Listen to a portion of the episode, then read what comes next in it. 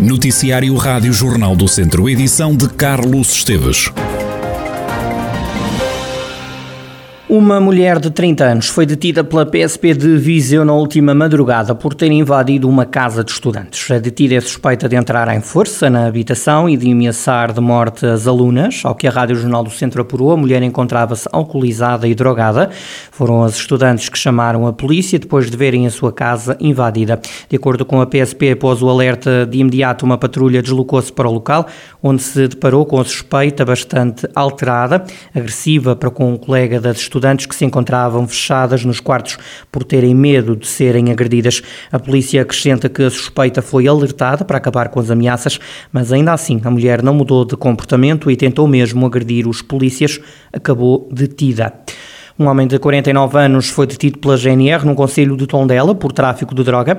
No âmbito de uma operação de combate à criminalidade, os militares da Guarda realizaram três buscas que culminaram na apreensão de 100 doses de haxixe, 7 de heroína e um telemóvel. No decorrer da investigação foi ainda identificada uma mulher de 19 anos por consumo de estupefacientes. O suspeito, diz a GNR, tem já antecedentes criminais por tráfico de droga foi constituído arguído e os factos remetidos ao Tribunal de Tondela. Já em Viseu, a GNR teve um jovem de 24 anos, também por tráfico de droga. O homem foi apanhado no decorrer de uma investigação por furto qualificado em estabelecimento comercial que decorria há cerca de três meses. A Força Policial levou a cabo nove buscas que levaram à apreensão de 16 doses de haxixe, 140 euros em dinheiro, vários artigos em ouro, um computador portátil e material de corte e de acondicionamento de droga. No seguimento desta investigação foram ainda constituídos arguídos três homens com idades compreendidas entre os 19 e os 22 anos por furto. O detido foi constituído arguído e o caso seguiu para o Tribunal de Viseu. Os factos foram comunicados ao Tribunal Judicial de Viseu. Foi chumbada a candidatura de Santa Combadão à Direção-Geral das Artes para dinamizar a Casa da Cultura. O vereador no município, Agostinho Marques, não esconde a desilusão com este chumbo por parte da Direção-Geral das Artes. A programação da Casa da Cultura é rica e continuará a ser rica. Estamos a falar de, de duas situações diferentes. Nós, nós fizemos duas candidaturas à DG Artes, uma delas foi aprovada e está já em execução, e esta segunda entendeu a DG Artes que não, não reunia o mérito necessário para que pudesse ser eh, considerada nesta fase precoce. De qualquer forma, nós naturalmente manifestamos contra esta decisão, Entendemos que o projeto é, é meritório, tem, temos todas as comissões reunidas para que a programação cultural e a qualidade de, de, da programação cultural em Santa Combadão esteja em ombreio com, com, com toda a, outra rede da RTCP. O, o, critério que a DG Artes utilizou, daquilo que nos foi dado a entender, é que apenas apoiou as estruturas que já, tinham algum tipo de financiamento desta natureza com a DG Artes. A autarquia socialista de Santa Combadão já contestou a decisão da Direção-Geral das Artes.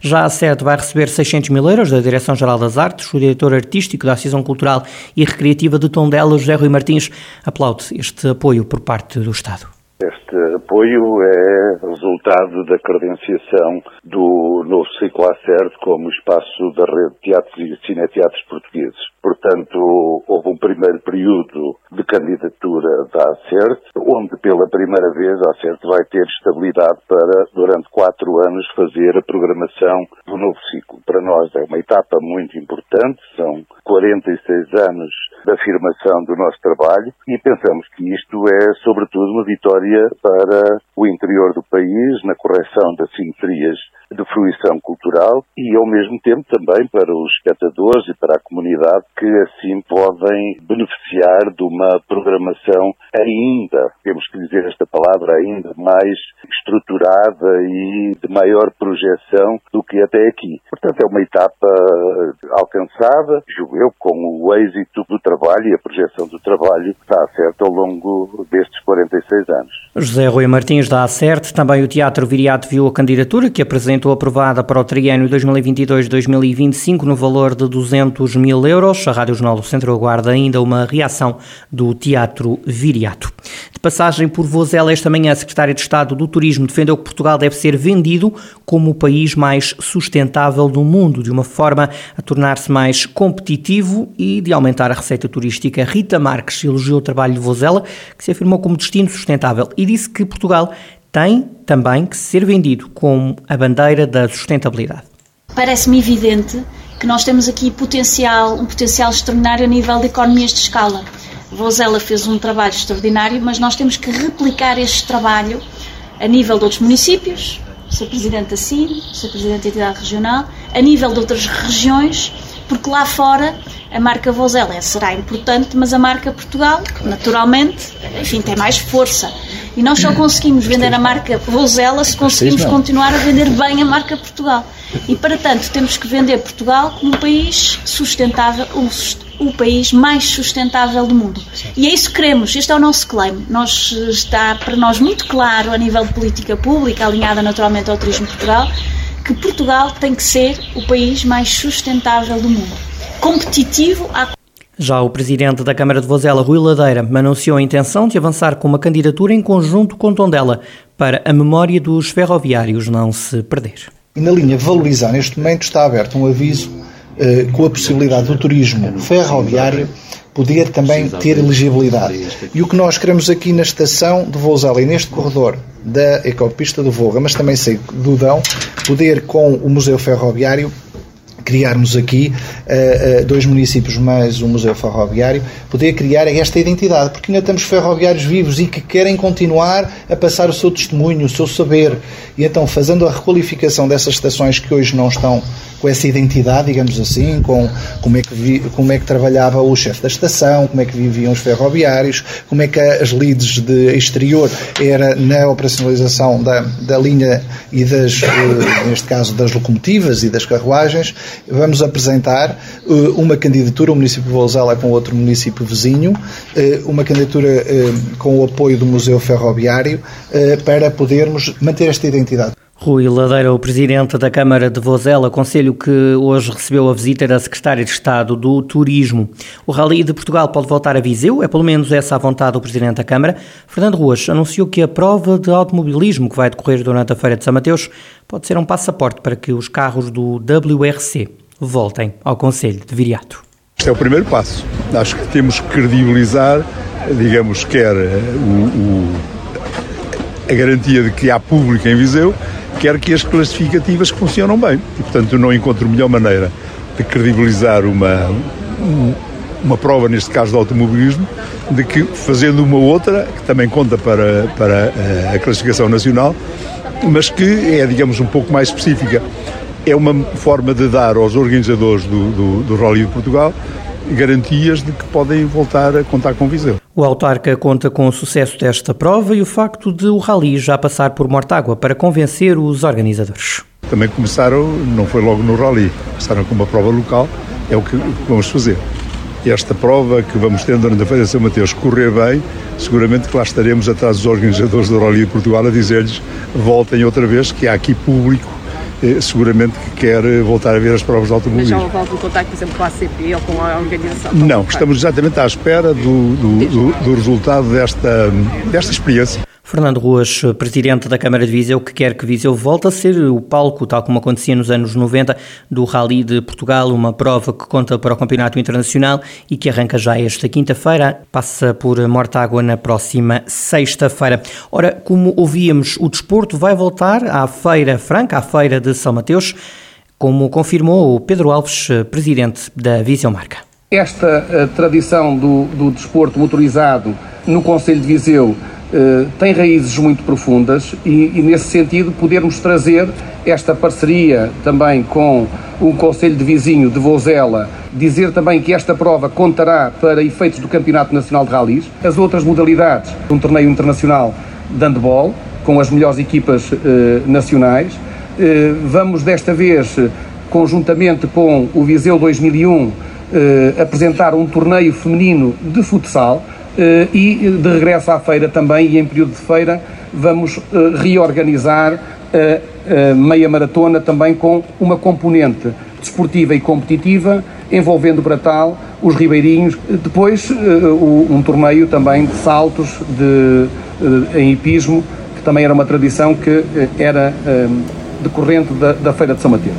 Pedro Alves anunciou ainda dois novos eventos num certame que é secular, mas que vai inovando ao longo dos anos. O Viseu Fashion, um desfile de, de, de, de moda também que atrairá ou que trará eh, modelos profissionais à Feira de São Mateus e envolverá também os comerciantes eh, da cidade de Viseu, que poderão também passar as suas roupas, de modo a poderem também elas próprias divulgar um pouco a sua atividade económica. Da mesma forma que irão também ser eh, envolvidos e recrutados alguns modelos locais para poder fazer também essa passagem de, de roupas um espetáculo também eh, que poderá ser eh, interessante e trazer bastantes pessoas fruto eh, eh da modalidade, que é o Viseu a Rir, o stand-up comedy, eh, com artistas eh, com perfis muito distintos. Neste caso, o Gilmário Vemba, Fernando Rocha.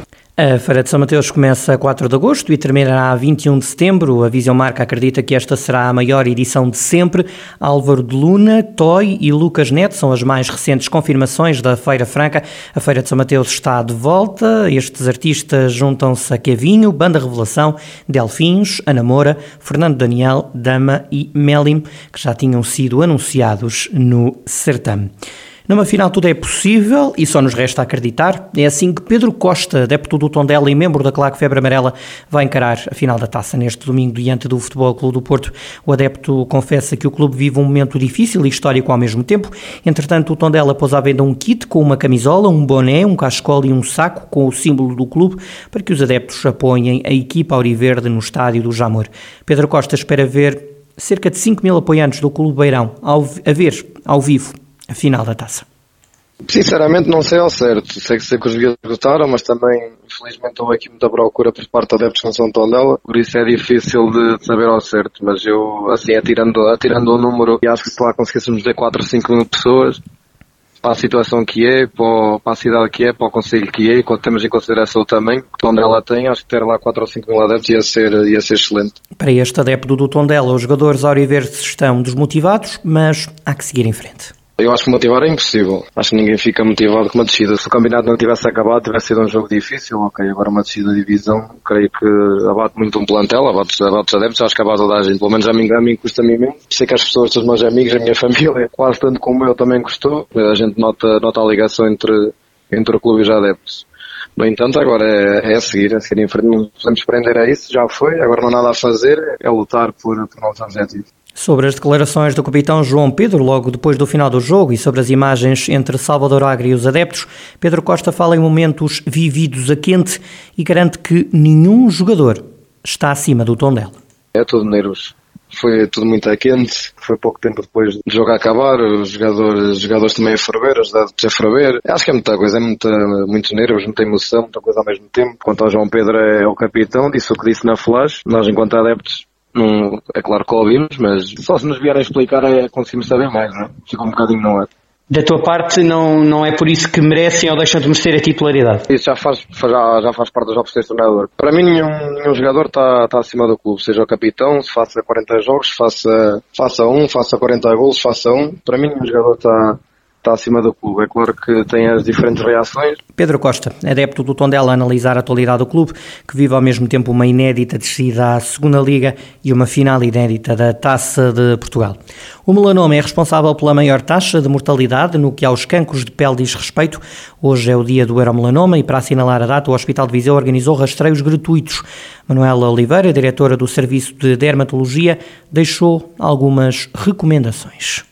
Habitualmente nós recomendamos até o uso de protetor solar, não é só na praia, tem de se usar no, no, dia a dia. As pessoas que praticam desporto ao ar livre, não é só na praia que nós apanhamos sol. Quando praticamos desporto ao ar livre, quando caminhamos, quando estamos no jardim, quando estamos a estender a roupa, estamos sempre a apanhar sol. Por isso, o ideal seria, pelo menos a partir da primavera, toda a gente pôr um protetor solar, pelo menos na cara, não é? Aquelas pessoas que andam muito de carro Claro que não se pode ir entre as 11 e as 16. Deve-se aplicar protetor solar sempre maior que 30, nós recomendamos sempre o 50. Independentemente da pele? Não. Os mais morenos, admite-se, ponha. Ou quando começam a ficar bronzeados, porque o bronzeamento é um fator de proteção do nosso organismo contra radiações ultravioletas. Sempre que vão ao mar têm de pôr protetor a seguir, mesmo aqueles protetores que dizem que são resistentes à água, e aplicar duas em duas horas. Depois o uso do chapéu, os óculos de sol, a t-shirt tanto quanto possível, de preferência de cor escura, as crianças até ao ano de idade não devem apanhar sol direto, Manuela Oliveira, diretora do Serviço de Dermatologia, a assinalar o dia do Euromelanoma. Para assinalar a data, o Hospital de Viseu organizou rastreios gratuitos que foram um sucesso. Foram preenchidas todas as 30 vagas disponíveis no Registro Oncológico Nacional feito nos hospitais públicos. A incidência de melanoma é de 6 a 8 casos por 100 mil habitantes. Já no Serviço de Dermatologia do Hospital de Viseu são notificados perto de 300 doentes com cancro cutâneo por ano e cerca de 10% são melanoma.